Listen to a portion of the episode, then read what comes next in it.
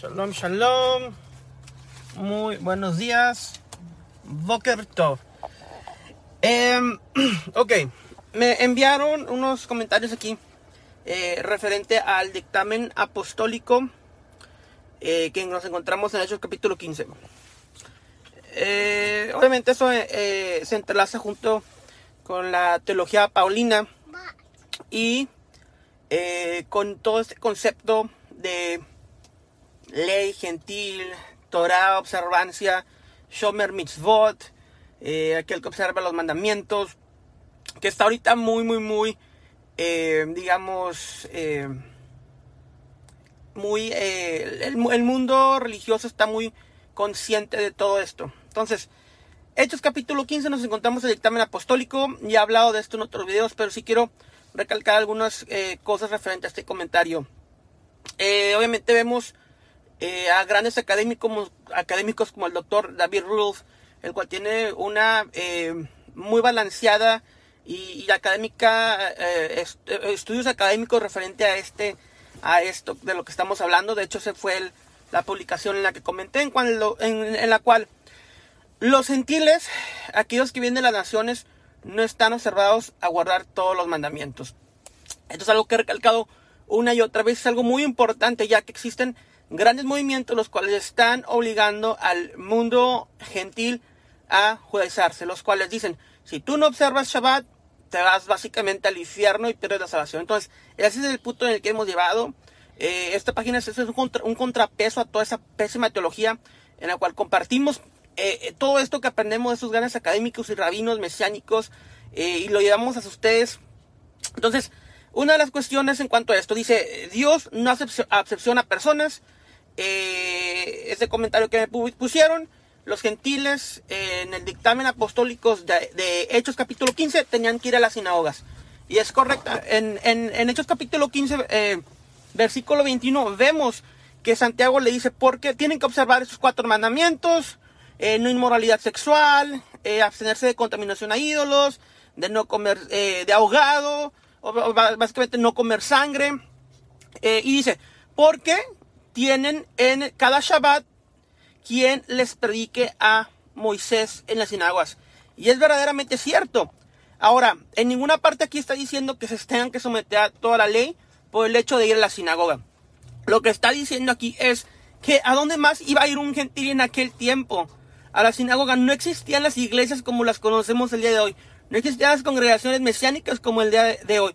La expectativa mesiánica era vista en las sinagogas de, de todo, de toda Judea, de todo el mundo, de la diáspora, no había una, tenemos que comprender que no había una diferencia entre ir a una sinagoga regular o no, o, no había a dónde más ir. Es como si ahorita tú vas a una sinagoga jasídica ultraortodoxa de Jabat y crees en Yeshua el Mesías y no hay ningún problema con que creas en Yeshua el Mesías porque cumple con todas las expectativas mesiánicas y estamos todos en hermandad como hermanos judíos y gentiles en la sinagoga. No hay ningún problema con ir a la sinagoga. En, los, en el primer siglo, en la época del segundo templo y desde antes, ya existían gentiles que adoraban al Dios de Israel junto con los judíos sin convertirse al judaísmo. A esos gentiles se les denominaba Jirei Hashem, eh, que en español significa temerosos de Dios. Y es un término que se usa en el Nuevo Testamento para Cornelio y para otras personas eh, gentiles que adoraban al Dios de Israel sin convertirse al judaísmo y sin observar todos los mitzvot, todos los mandamientos. Entonces, Dios no hace acepción de personas, eh, los gentiles tenían que observar todos los mandamientos.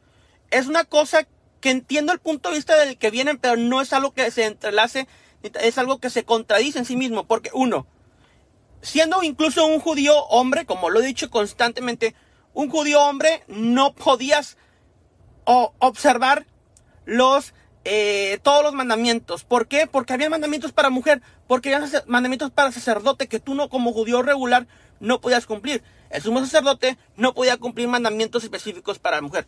Entonces, desde ese punto de arranque estamos totalmente erróneos en decir que en Dios no hace excepción de personas por querer decir que los gentiles no están obligados a guardar toda la ley.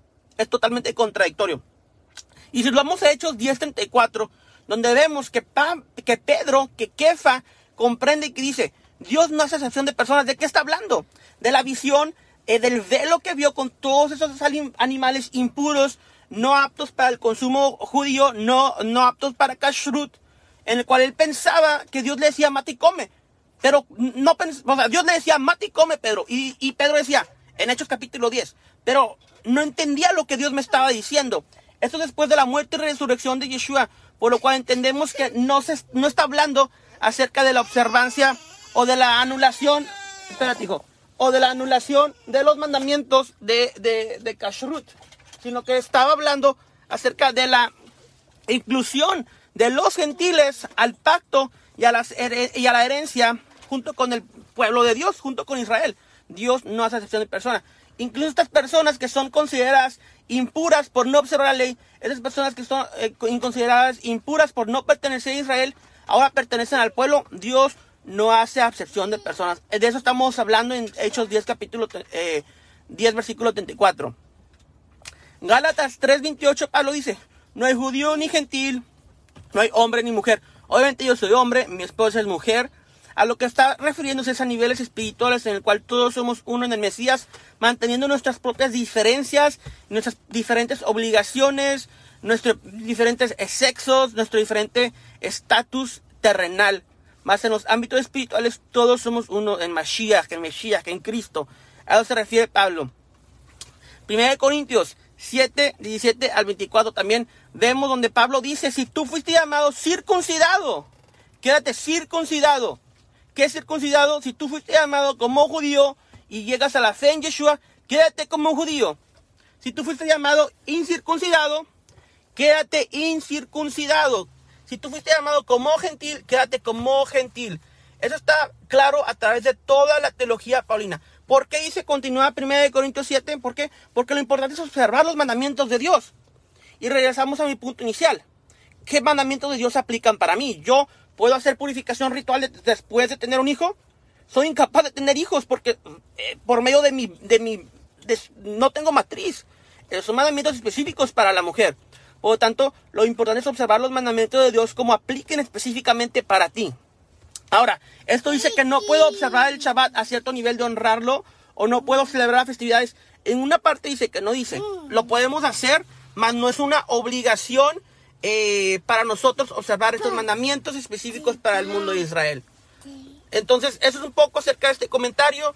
Si alguien quiere, eh, aquí conmigo, si alguien quiere hablar de esto, podríamos hacer una eh, videollamada, una plática eh, y transmitirla. Los invito. Déjenme comentarios. Mándame inbox. Bendiciones para todos. Shalom, shalom.